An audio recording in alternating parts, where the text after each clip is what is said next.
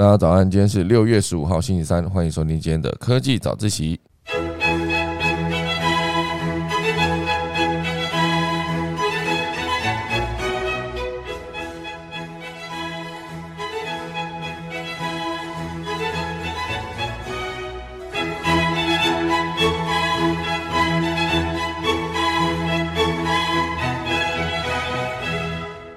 好的，今天科技早起要跟大家分享几则消息。第一则就是加密货币的寒冬来临了吗？好，这讲的就是我们的比特币哦，最近差一点跌破两万美元，然后其他的一些也是虚拟货币也面临了一样的问题哦，甚至还有呃整个虚拟货币直接跌到剩下百分之零点一的价值哦，这其实非常的严重。那这会导致未来的比特币跟以太币等等的主流货币啊，主流的加密货币都价格大跌嘛？好，等下来跟大家分享。第二大段呢，会跟大家聊一系列跟电池有关的新闻，好，包括这边提到的电池荒，就是连伊隆马斯克本人都想要亲自下去采矿，因为电池荒就是电池的原料实在缺的太严重了。另外还有一系列就是跟快速充电有关的消息啊，不管是台湾的三洋电动机车，还是另外的一个相关的电动车的电池的报道，好，等下一系列跟大家分享。第三大段呢，会跟大家聊到就是靠着可爱的助力地方行销，就是来盘点日本六大特色吉祥物，展现地方特色的同时呢，还能 IP 化。等下钟声过后，开始今天的科技早自习喽。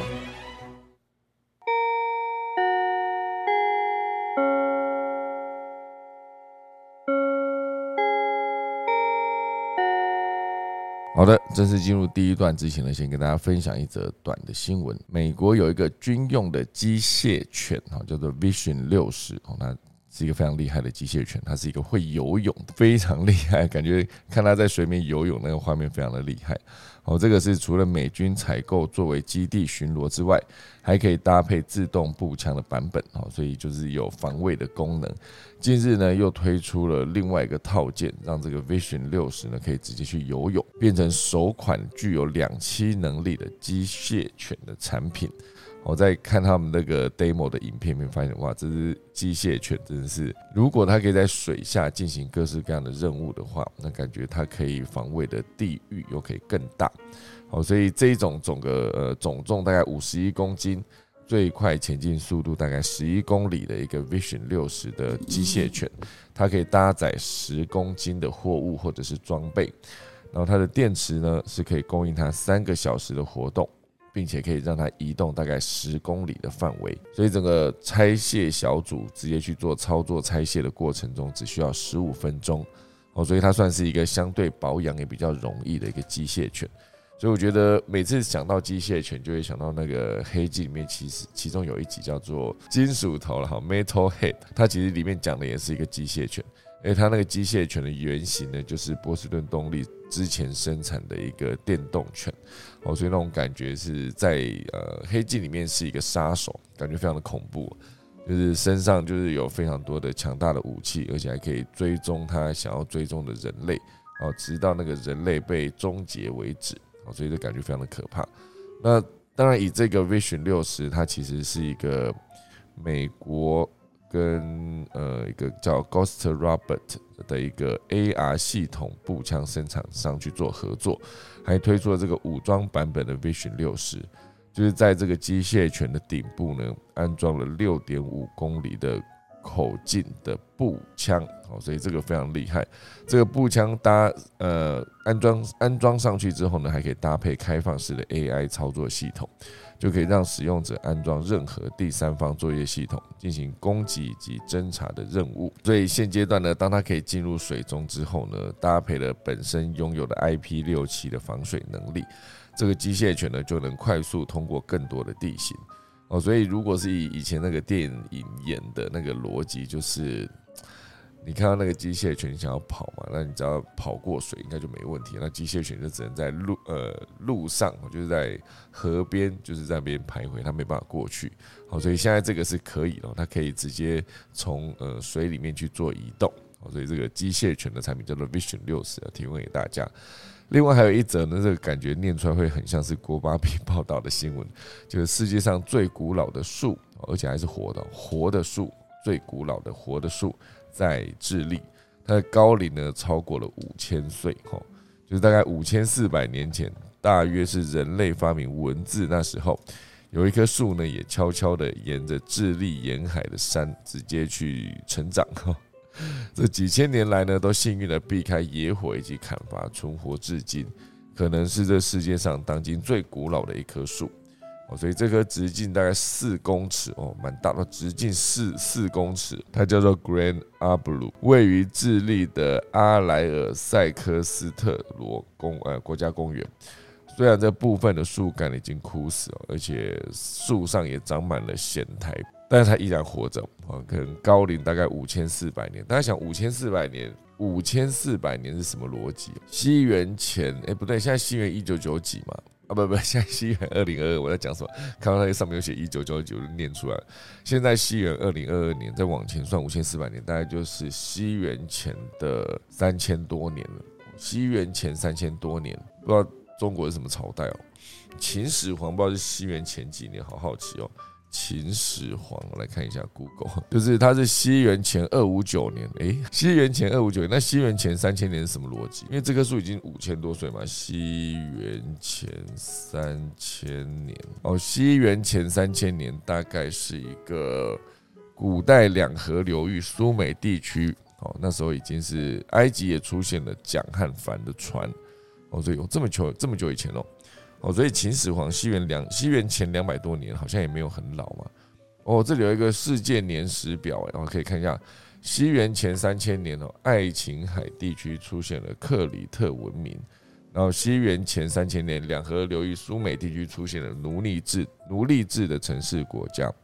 西元前三千一百年呢，就是古埃及已经变成一个统一的国家，就是埃及古王朝。西元前大概三千三百七十二年，就是南美的玛雅年表中的最早的日期，这是西元前。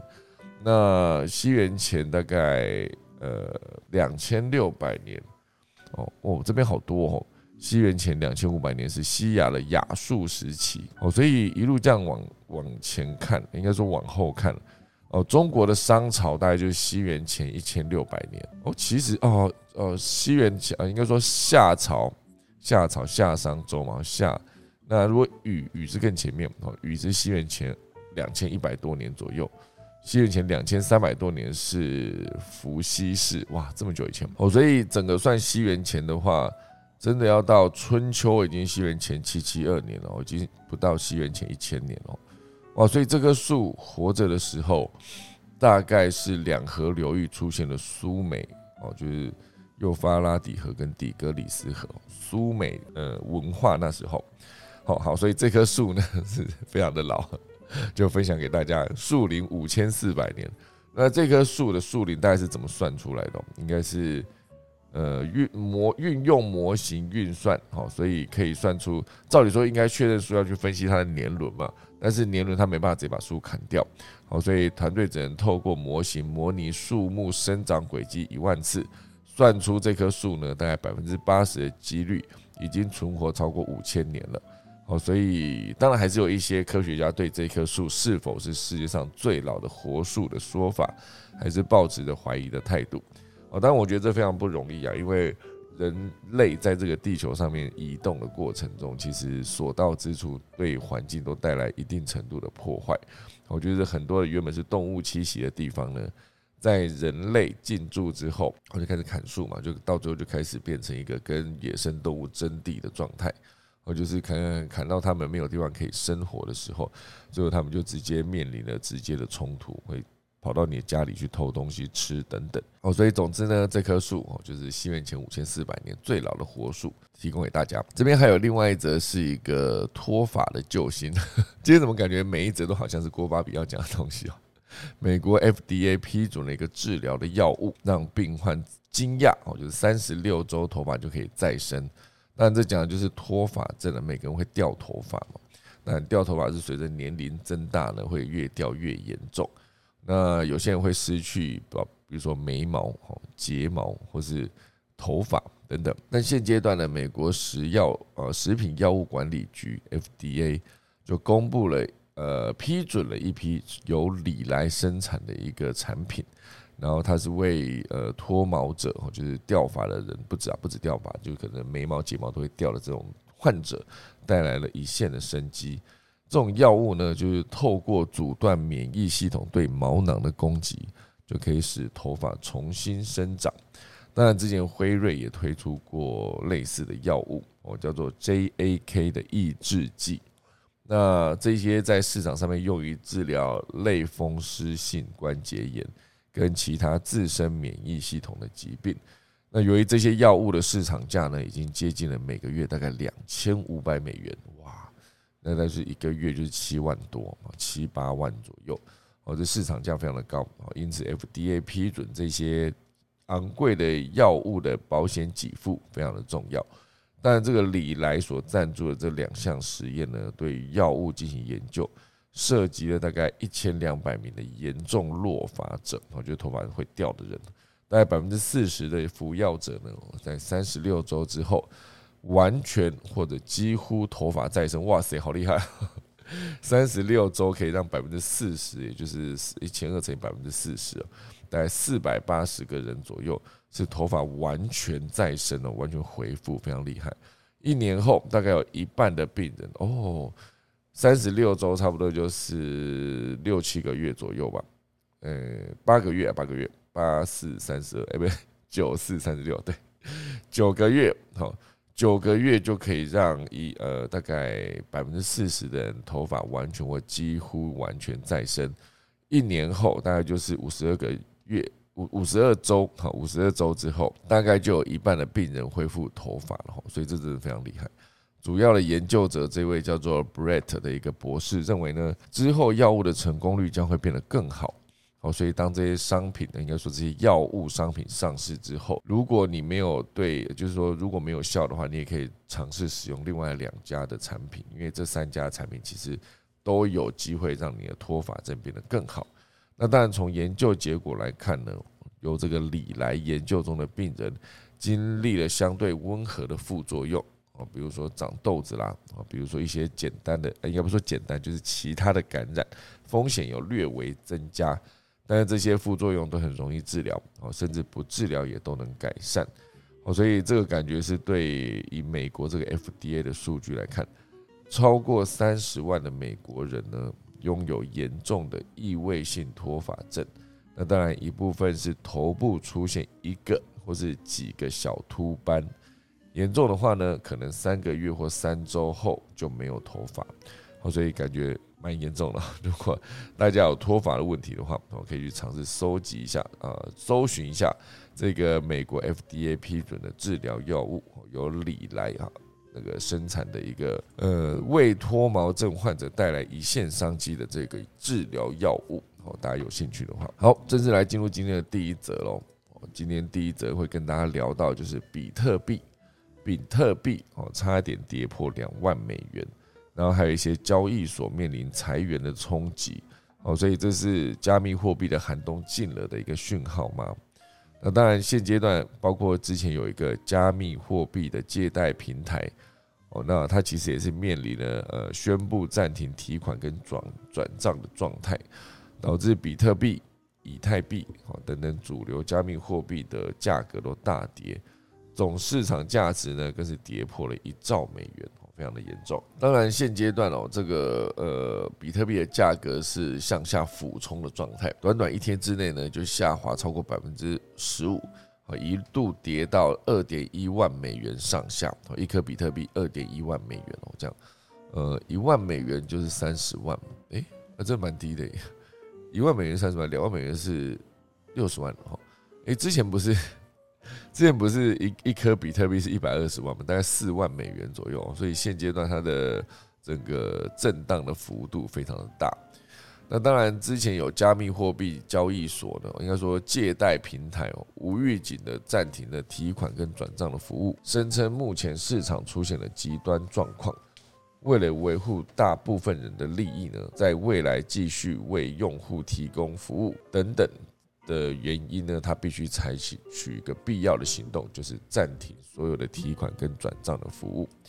哦，所以这个新闻一出来呢，就变成，毕竟这是一个最大的加密货币借贷平台。哦，所以呃，以这个加密货币的借贷平台，整个放贷的金额呢，已经达到了八十亿美元，同时还要再处理一百二十亿美元的资产。哦，所以非常的严重。那当然，这个加密货币的恐慌持续蔓延下去之后呢，连比特币、以太币哦都是面临价格大跌的状态，所以呃，跌幅甚至还有可能跌到百分之九十六以上，就几乎已经跌到完全是从一个呃，就是人家俗称的水饺股一路跌到变成一个币值的概念，就你把它贴在把你的股票贴在墙壁上，它的价值都比这张股票本身的价值还要高。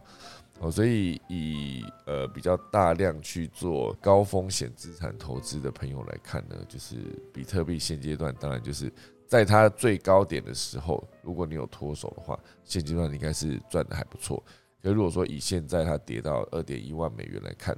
但之后你也不确定它会不会有一天突然又涨到六万美元、六万美元，甚至七万，甚至十万美元了。十万美元就是一颗就是三百万了。如果一颗比特呃，应该说比特币涨到三百万，跟现在一颗比特币六十万左右来看，其实它差的倍数就是五倍哦。如果真的涨上去的话，当然不确定它一个比特币，应该说比特币，当它挖到没有的时候，因为现阶段就是比特币是一个越挖越少的状态，就是跟所有的矿产一样。如果有一天挖到没有的时候，它的价值呢，应该就真的会飙升了。所以现阶段很多人在投资虚拟货币的时候呢。当然，如果有赶上所有，应该说所有的浪潮的第一波啦，包括第一波的 NFT，其实也确实是有人赚到钱。那在接下来，不管就是上架 NFT 还是购买 NFT，就是上架 NFT 已经变成一个过度泛滥的行为哦。就是在不管是 OpenSea 上面还是什么，大部分的 NFT。上架过后呢，大概就是有一两个观看，那一两个观看就是上架那个去自己去观看了，所以根本连被看见的机会都没有。毕竟它是一个启动成本相对比较低的一个状态。以一个比特币现阶段，当然持续在哦，我讲错，应该说一个 NFT，让它持续在呃整个货架上面没有人关注的情况下，甚至是有些人在推比特币，呃，应该说推出 NFT 的时候。没有思考到说它如何赋能啊，就导致它只有第一次，比如说它在购买当下有一个价值，那你无法赋能的情况下呢，之后你要转卖也变成一个不可能的行为，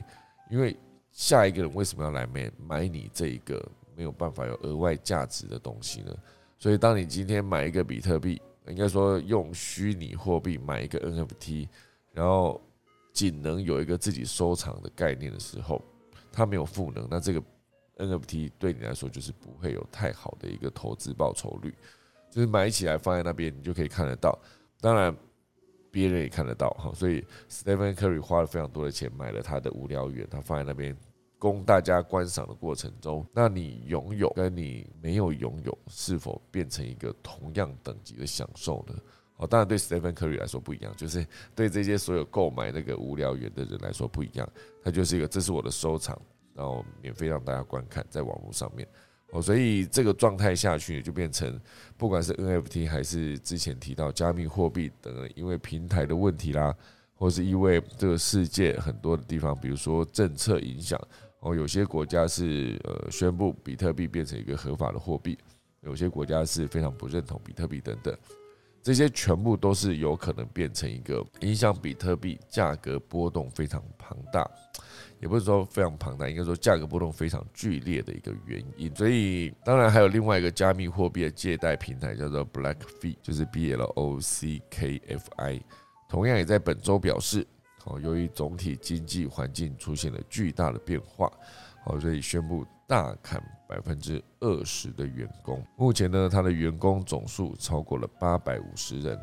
预计将有超过一百五十人失去工作。哦，这让我想到就是呃，苹果日报，应该说苹果新闻哦，就是它前阵子就是才刚被交易哦，易主变成下一个买家的资产，哦，所以这中间呢，它也是大砍了大概两百八十个人左右，而且已经是提报了大量大量的解雇这个状态给那个劳工局哦，所以各个行业感觉都在面临市场的寒冬，是不是？把这两个直接绑在一起讲好像不太对哦。总之，加密货币平台营运困难了，这是一个陆续宣布裁员以及缩减支出的状态。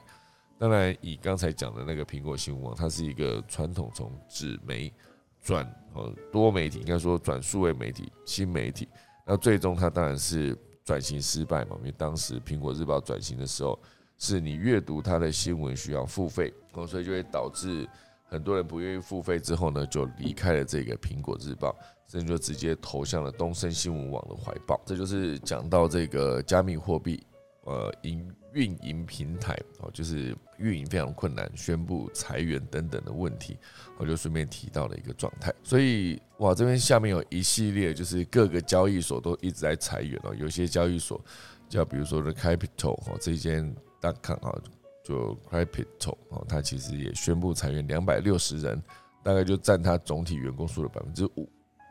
哦。所以很多家平台都一直在。呃，裁员或者一直在缩减规模，哦，这对加密货币长期的发展来说呢，是不是相对的更危险了呢？就有待大家持续去关注了。好，这就是今天的第一大段。那以第二大段，哈，会跟大家聊到一系列跟电池有关的消息，哦，电池有关哦，因为呃，伊隆马斯克现阶段呢，他自己也在打算做一件事，就是。是否要去购买生产锂矿的矿场，或者是不止锂啊，很多呃很多供应电池的原料都是导致电池荒的主因，而且这些供应不及，哈，电池做不出来，那对全球电动车的市场又会带来哪些影响呢？哦，所以当然现阶段电动车是迎来了一波涨价潮，那以电动车大厂领头羊特斯拉来看。今年三月中旬哦，把美国全部车型的售价提高了百分之四到百分之十。我记得那时候甚至还有一则条款，就是你买了特斯拉之后，你要一年内不得转售，来以防止有人就是直接我现在买，然后买了以后等它涨上价格涨上去之后，我再拿出来卖，当场就可以赚一波涨价的那个转手费。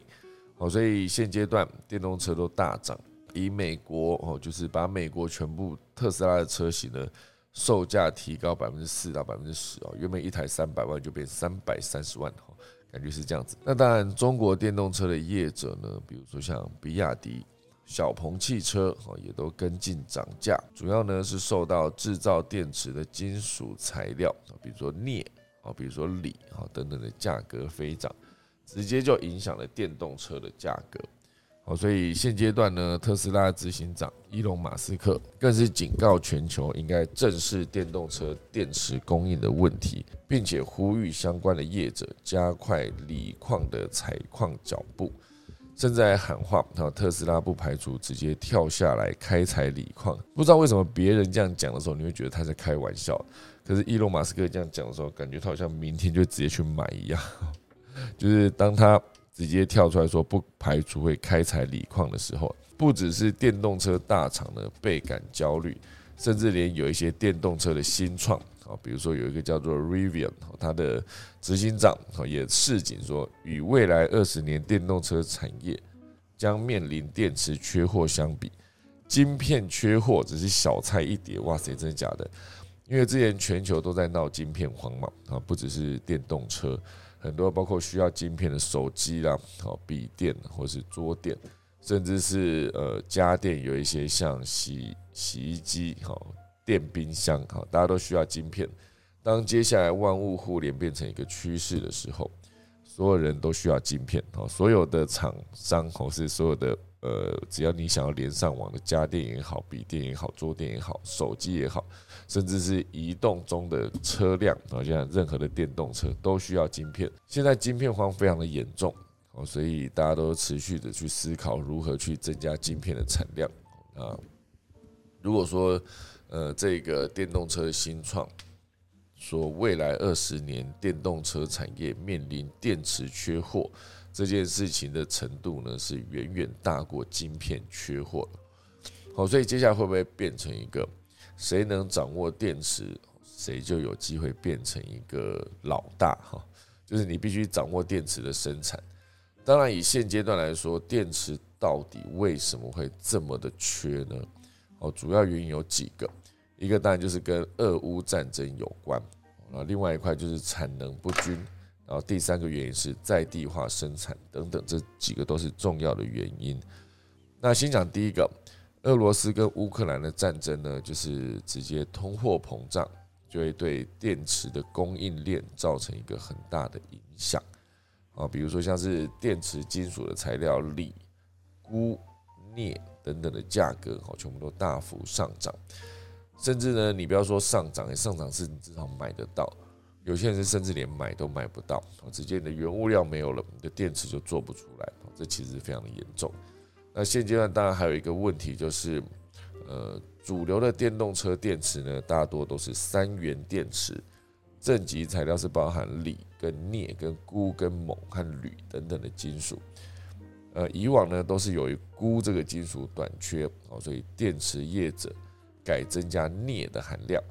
那当然，今年又遇到了锂跟钴跟镍价格全部都大涨。之前那个镍的价格涨到已经被人家称之为妖镍哈，就是那个镍价格是涨得太夸张，所以导致今年电池成本出现十年来首次上升。预估今年的电池芯平均成本呢？从每瓦时的一百零五美元直接涨到一百一十五美元，直接涨十块。那当然，以全球电池的龙头像宁德时代，它第一季的营收达到了四百八十六点八亿美元，哦，不是美元，人民币哈，四百八十六点八亿人民币，年增大概百分之一百五十三，好，将近一百五十四。但净利的净利却年减二十三点六二趴，所以净利只剩下人民币十四点九元，我就是受到了电池材料成本上涨的影响。从营收到净利净利去计算，就会知道说，其实成本涨价这件事情是非常的严重。那当然，以宁德时代有指出，去年的那个碳酸锂涨价，好对公司的整个经营带来了很庞大的压力。但是作为电力，应该说动力电池的龙头，那宁德时代选择自行吸收材价材料涨价的压力。若材料价格持续涨价呢，也会跟客户协商，共同面对涨价的压力。以这个碳酸锂价格飙升，过去一年呢是直接涨了十倍哦，十倍，看这个线其实很恐怖哦。二零二一年初，一吨这个碳酸锂大概是五万人民币。那到了二零二二年的三月，一度已经涨到了五十万，所以约合台币两百二十万元，一年成长了超过十倍，从五万直接涨到五十万，看这曲线真是非常的惊人哦。啊这又是原物料涨价对电池缺成一个电池荒一个很重要的原因。那第二个啊，就是它的产能分配不均，在电池供应非常吃紧的时候呢。一二线的电池厂就会选择跟大的车厂合作，哦，所以这样子相较之下，很多的新创就会拿不到新创的车厂哦，就拿不到电池。主要也是因为新创的订单量本来就比较小，哦，所以在产能有限的情况下呢，电池新的业者就会选择跟大车厂合作，哦，所以以后段班的电池厂在安全。电池性能方面就比较严重，比较差，加上电池是电动车性能表现的关键。好，如果你的电池性能不如人的话呢，整个销量会受到影响。电动车持续的成长，那电池的供应呢也会出出现了资源排挤的现象。好，比如说原本电池厂会供应手机，供应电动工具机。供应电动二轮车的这所有的产能全部转移到电动汽车上面，但是这些应用的市场需求并没有消失啊！好，所以如果你有电动工具机上面需要电池，电动二轮车你也需要电池，那所有的电池都移去电动车上面的时候，整体的电池缺货当然会变得更严重。哦，所以这就是产能分配不均的一个很大的问题。第三呢，就是电池供应链也朝向了在地化生产的趋势。哦，所以以电池这个呃产品来看，长途运输仍然是会有风险的啊。当然，多数的电池供应链就会选择在车厂附近建立产线，但是过去欧美车厂呢缺乏建立供应链的配套，因此，当欧美的车厂想要建制电动车产能的时候呢，就很容易碰到电池供给不足的状况。特别是美国总统拜登哦，他有目标是在二零三零年全美销售的电动车呢，希望可以占新车的一半。但中国长期主导全球电池的供应链命脉，所以美国缺乏电池材料跟电池芯的制造能力。因此呢，美国能源部。日前就公布说，锂电池国家蓝图宣布将投资一百七十亿美元，在二零三零年之前呢，打造本土的锂电池供应链，从采矿、制造到回收都在美国境内完成。当然，这件事情要呃完成达到一个电池供应平衡，啊，你说供需平衡。是相对有一点困难，尤其是美国算是一个后起之秀的概念。当然，以宁德时代这种，呃，最大的一个，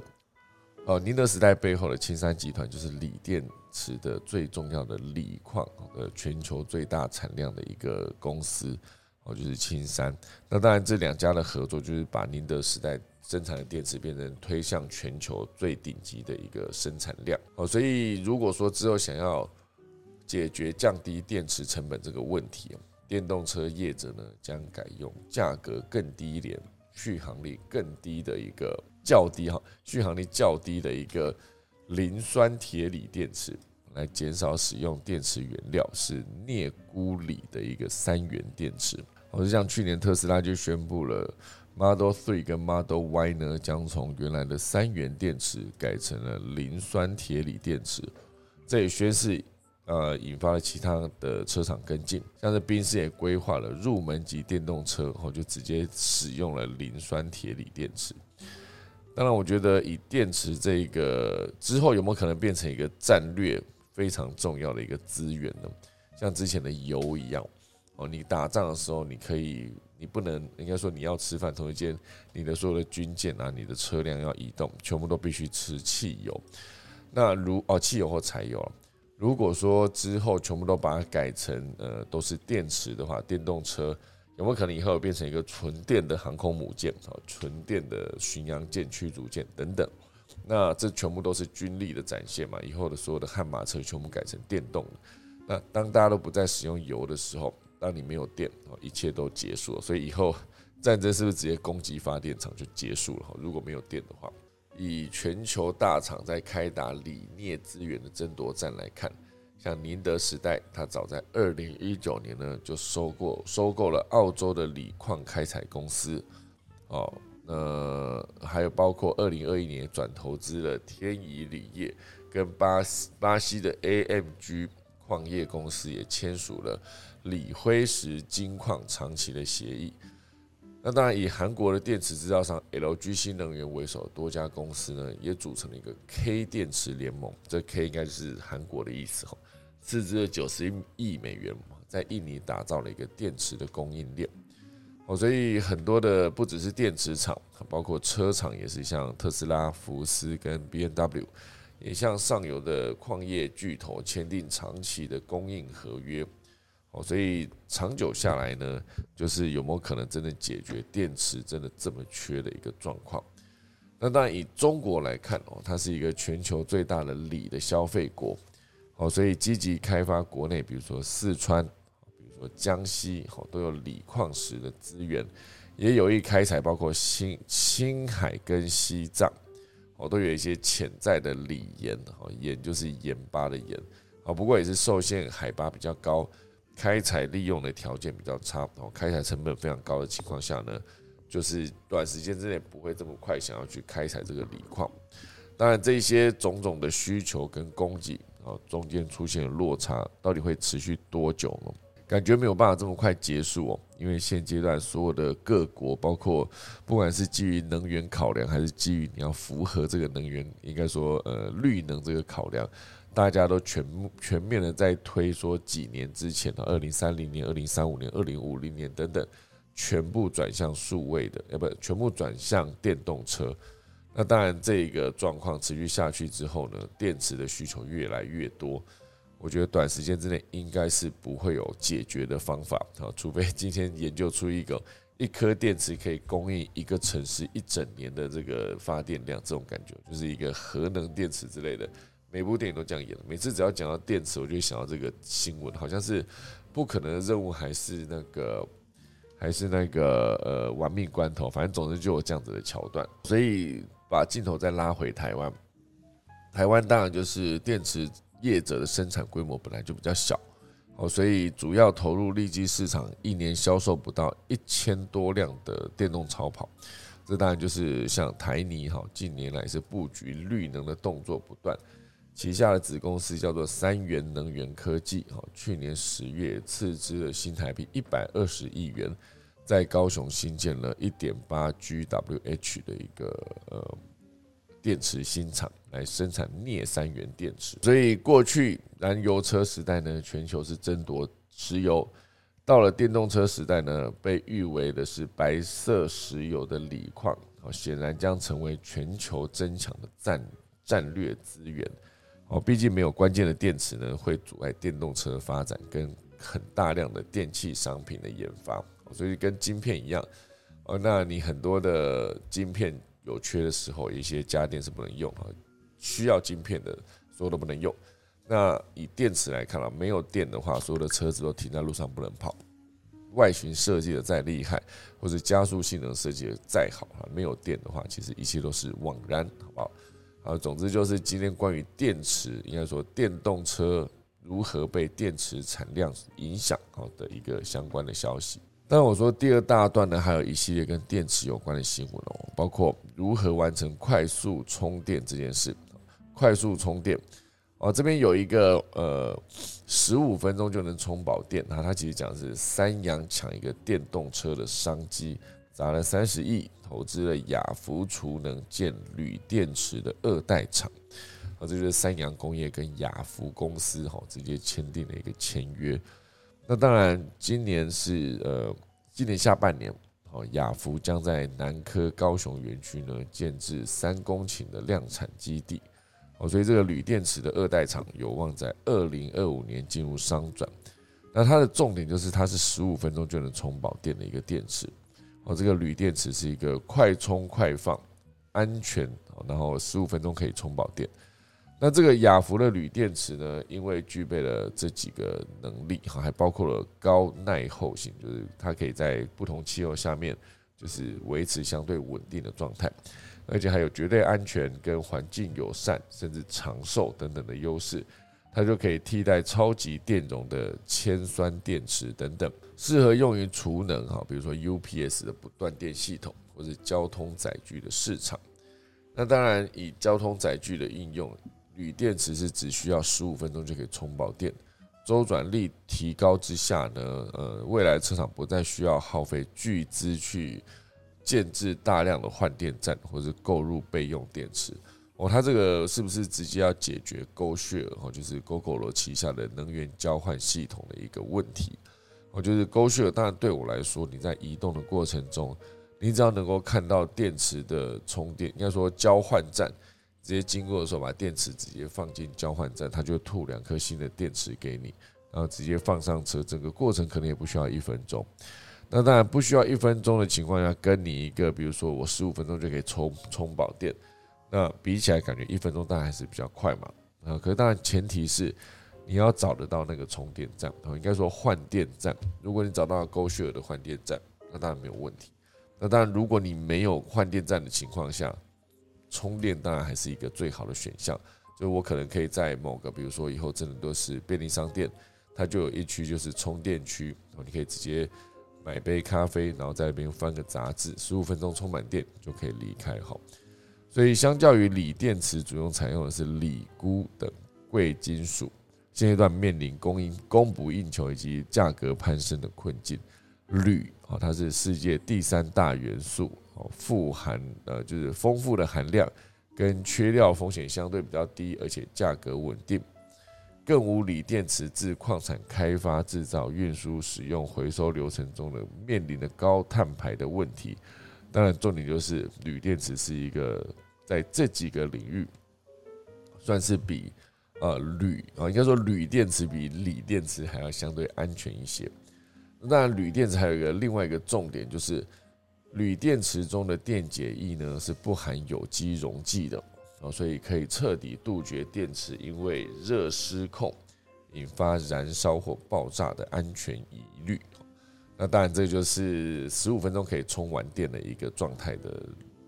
呃，三洋跟雅福合作的一个二代铝电池厂相关的消息。那当然还有另外一个更厉害，它就是一分钟就可以充饱电。这讲的就是，呃，有一个叫 E A Max 啊，Max 哦，推出了一个电动车高容量的蓄电装置，近期要量产。那当然，一分钟可以充饱电这件事情，感觉好像真是蛮吸引人的。可是不确定它这一分钟充饱电。好，这是一个日本经济新闻的报道。位于日本兵库县有一个尼奇市的电子零件研发公司。哦，它研发出一种高容量的蓄电装置，如果使用在电动车上呢，最快一分钟就可以完成充电，或者是将刹车所产生的热能转换成电能回收再利用，啊，这性能更提高。如果跟锂电池设置在相同场所的话，哦，将可使 EV 的续航距离达到同等以上。那当然，这个重点是电容器是物理性的充放电。那锂电池则是化学原理的充放电，它不太一样。所以目前充电的做法呢，就如同将蓄电池，呃，就是将蓄电池有电子直接推入电极材料中，放电的时候呢，只是将电子从电极材料拉出来。好，所以这算是一个充电的方法。当然，目前为止呢，这间公司研发的蓄电量是锂电池的四分之一。但体积也是三分之一，而且它回收动能回收效率高达十倍，成本也减半。好，所以如果有一个一分钟就可以充满电的电池，之后如果大量导入你的车辆上的时候，感觉如果这个各式各样的充电站有足够多的话，以后在路上充的电动车就不会变成一个问题。哦，现阶段我自己有印象，就是在花博圆山园区那边有几个就是特斯拉的超级充电站。啊，每次经过呢，就可以看到几辆车停在那边，然后车主还会互相聊天、交换情报，或是单纯直接在车上看个电影、追个剧，感觉都是一个蛮享受的过程。好，不知道为什么在车上看个电影、追个剧，就是一个很，呃，就是因为毕竟在车上那个音响的位置分配都是一个设定好的状态，哦，所以当然在车上看剧呢是一个非常享受的过程对我自己来说了。好，那这就是第二大段关于所有电池相关的消息啦。第三大段会跟大家聊到就是 IP。哦，我觉得我还蛮喜欢关心任何跟 IP 有关系的新闻，因为毕竟我自己也是尝试在做这件事情。那这边讲的 IP 就是来自日本，好，这是来自数位时代底下的未来商务、未来行销区的一篇报道。他还讲说日本的六大特色吉祥物。它这些吉祥物呢，除了展现地方特色，还可以直接 IP 化。这边最有名的恐怕就是熊本熊哦，熊本熊看起来就是很可爱啊，而且一脸呆萌的样子，还蛮常自己上演一个跌倒的一个桥段哈。所以每次看到熊本熊跌倒的时候，大家都非常的喜欢啊。虽然感觉里面的操偶师是非常辛苦，你要去演一个跌倒的熊，而且不确定他到底会不会因此而受伤哦，感觉有点危险。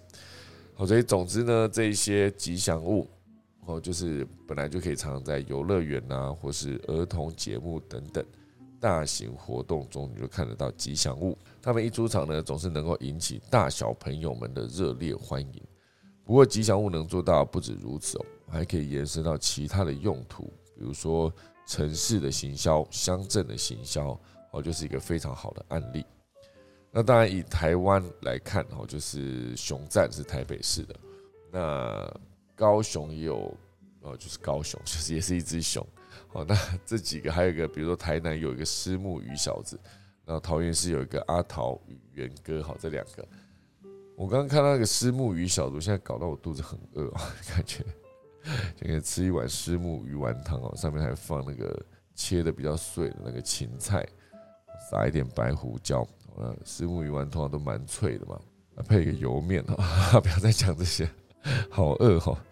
好，总之呢，再回到这一则消息，就是日本最有名的 IP 哦，就是应该说地方行销的 IP 特色吉祥物，就是熊本熊。那这个熊本熊呢，无疑是第一个时间就可以在脑里脑海里浮现它的长相，也是最为海外大众所熟知的角色。哦，那这个角色呢，是二零一一年三月诞生的，当时正逢九州新干线全线开通之时。由编剧叫做小山熏堂跟设计师水野学哦所创造，我好难想象，如果今天创造出一个吉祥物，然后它现在非常受欢迎的话，我应该会是一个多爽的状态。哈，先不管说到底能赚到多少钱，对我来说就是一个，这是我设计，然后感觉它出现在很多地方的时候，就是一个很有成就感的一件事。那当然，这个熊本熊它本身是一只熊嘛，所以它的配色也相对比较简单，就是。本来熊就是黑白，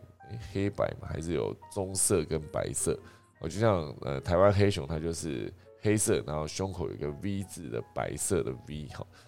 那当然就是黑跟白。那以这个熊本熊来说，它特地加了两个腮红，就用了一个正红色。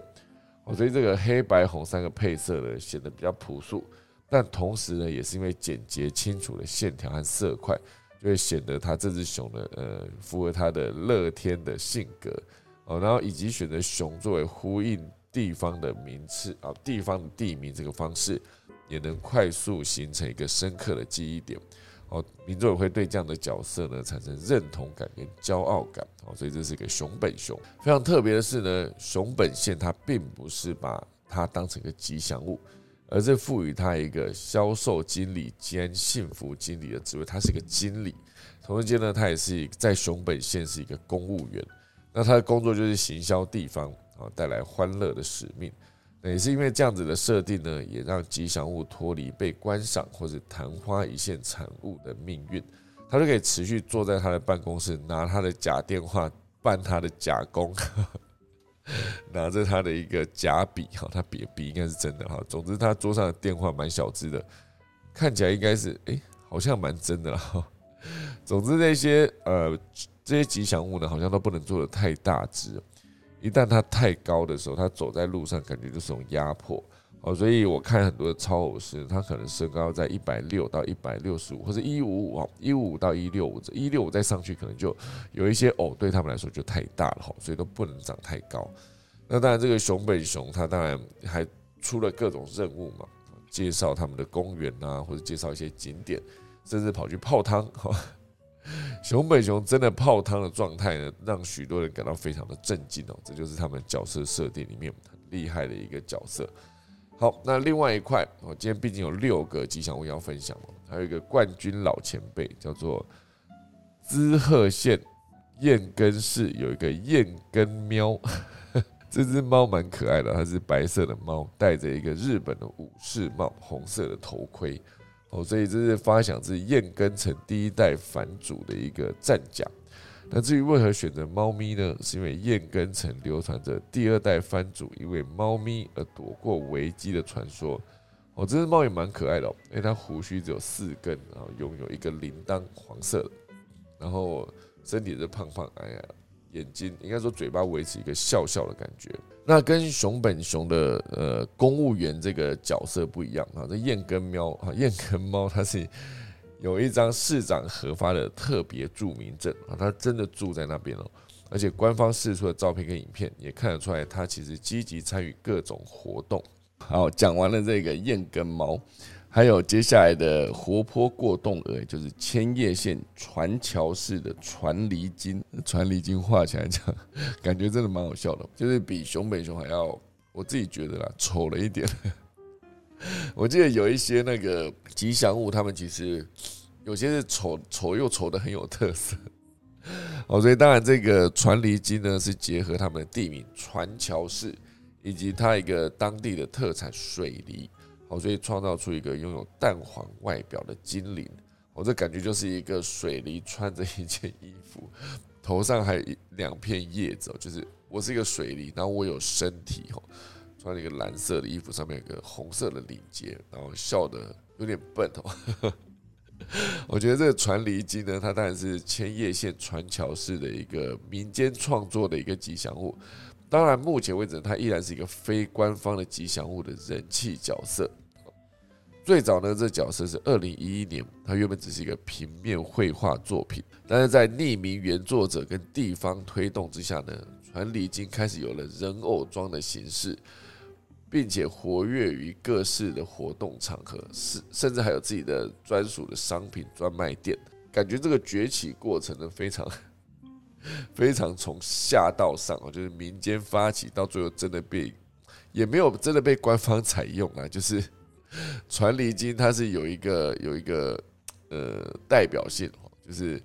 不见得这是一个官方会推动，像熊本熊就是官方直接推动嘛，就连就连刚才讲的燕跟猫，它其实也是是有一个市长核发的特别著名证。这传离经，传离经是没有很好看，我自己这样看下来，觉得跟前面的燕跟喵还有那个那个呃熊本熊比起来，好像真的没有这么就。是比较丑啊，我就会看到那种很丑的公仔，也不是公仔，那些呃偶 哦，就是人偶装，都会觉得为他们感到一点同情的感觉嘛。好，以上就是刚才讲的三个嘛，然后还有第四个，有一个爱媛县精致市有一个巴里桑，哈，就是温和大叔的概念。它原本就是采用日本插画作品中经常选用鸟。来当做动物的形象，在角色设计上呢，采用常见的地方特色配件来当做点缀。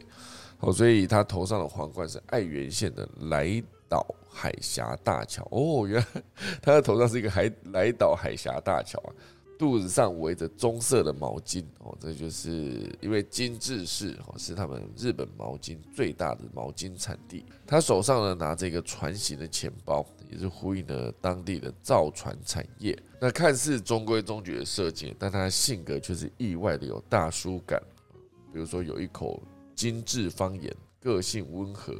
喜欢啤酒、钱啊，收集肚兜。而且他的重点是他喜欢早起哦，所以。从这几个 IP 设定来看，就是他不只是一个外形哦，你必须帮他设定一个它的人设，还有他的生活，就把它复刻出来之后呢，他就拥有更更多的生命。那对于呃一般人看待吉祥物的过程中，就会把它当成更真实的一个角色。这个巴黎赏呢，就比传离金，大家这个去搜集一下，传离金真的是，我又重新看一下他的照片哦。是真的也是蛮有特色的，但它是一个非官方的角色哦，所以这个巴黎啊这边接下来是刚才讲的爱媛县金治市的一个巴黎赏哈，那当然下一个有一个是岐玉县的志木市哦啊这个杂志的志啊木头的木志木市，它有一个叫 Couple 啊是 P A L 哈，这个也也算是一个命运最多舛的一个吉祥物，这是由岐玉县字幕市。文化运动振兴公社推出的一个合同的角色。哦，他很老，他二零零零年就出现了，他是两二二十二岁，现在。哦，当时是作为文学跟地方刊物的插画，那当然后来杂志停刊了嘛，哦，这个卡帕就失去了他的命，哦，就是面临消失的命运，直到二零一一年呢，再因为一则推特再度翻红，就摇身一变变成一个地方吉祥物，甚至呢还被任命为健康大使。我现在只看着他的脸，我是觉得他脸很幽默。他他他积极参与各项的地方活动啊，更于二零一八年呢获得日本吉祥物大奖的第一名的哇，厉害哈！他是一个合同，所以头上秃一块，可是身体长相就是他的手脚跟身体感觉有点像青蛙哈，啊，嘴巴非常的大，一个黄色。合同嘴巴是黄色的，还是这是鸭子？对啊，这就是合同。长得蛮高的哈，而且除此之外呢，这个卡帕还跟其他地方的吉祥物组成了一个摇滚乐团哦。这中间还有传礼金，传礼君显然是个主唱。这个卡帕呢，他是一个贝斯手的样子，然后还有一只紫色是一个吉他手，后面有一个红色的是一个鼓手哈。好好，所以以上就是讲了五个，最后面再分享最后一个哦，就是。札幌电视塔，札幌这个地方就北海道这地方呢，它有个电视塔，它电视塔也推出一个电视塔爸爸，这就是一个呃，除了地域之外的吉祥物，观光景点跟地标也可以设计出一个深入人心的角色哈。所以这个札幌电视塔呢，就是推出一个电视塔爸爸，就是一个经典的例子。这电视塔爸爸呢，如同传离经啊，它并非是一个官方推出的角色，而且依然是民间插画家画出来。但是哦，它已经被札幌电视台视为准官方吉祥物，更发展出相关图文跟商品。哦，所以这个电视塔爸爸跟家人呢，外形简单，用色鲜明。哦，就是一个红色的，穿了一个绿色衣服，一个我不我我不是说它是个三角形嘛，还是它就是一个电视塔的造型？我我不太确定札幌电视塔长什么样子。总之，那个红色身体，然后提着一个红色公事包，哦，这就是他们的札幌爸爸。哦，他这篇文章蛮详细的，哦是出自于 Shopping Design，然后底下有。可以有各个吉祥物的连接啊，就是熊本熊啦、燕跟喵啊、传离金、巴黎伞跟卡帕，还有电视台爸啊、电视塔爸爸。我觉得大家如果有兴趣的话，到时候把这些新闻贴给大家看一下。好，时间来到五十九分了，现在跟大家分享今天农历。今天是六月十五号，然后农历的五月十七。今天是萧府王爷，千秋萧府王爷，恭恭喜他生日快乐，讲哈。今天以定蒙纳才出行祭祀祈福修道动土迁徙入宅祭开市跟安葬，以上就是今天的可以早起啦，准备来打下课钟喽。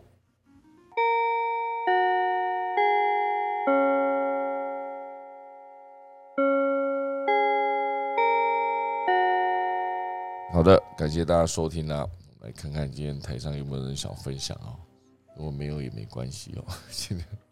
肚子很饿，很想赶快去吃东西。啊，我想到我之前看了一个那个日本的吉祥物运动会哦，看的真的是蛮舒压的哦，就是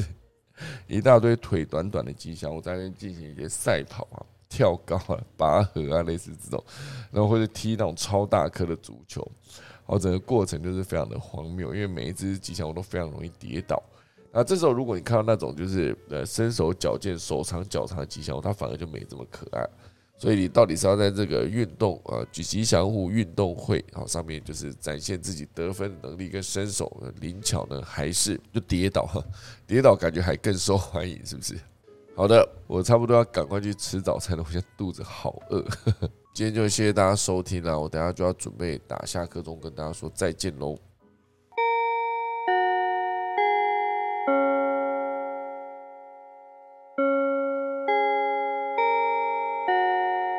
好的，今天可以早起，谢谢大家收听啦。明天六月十六号早上七点再见，大家拜拜。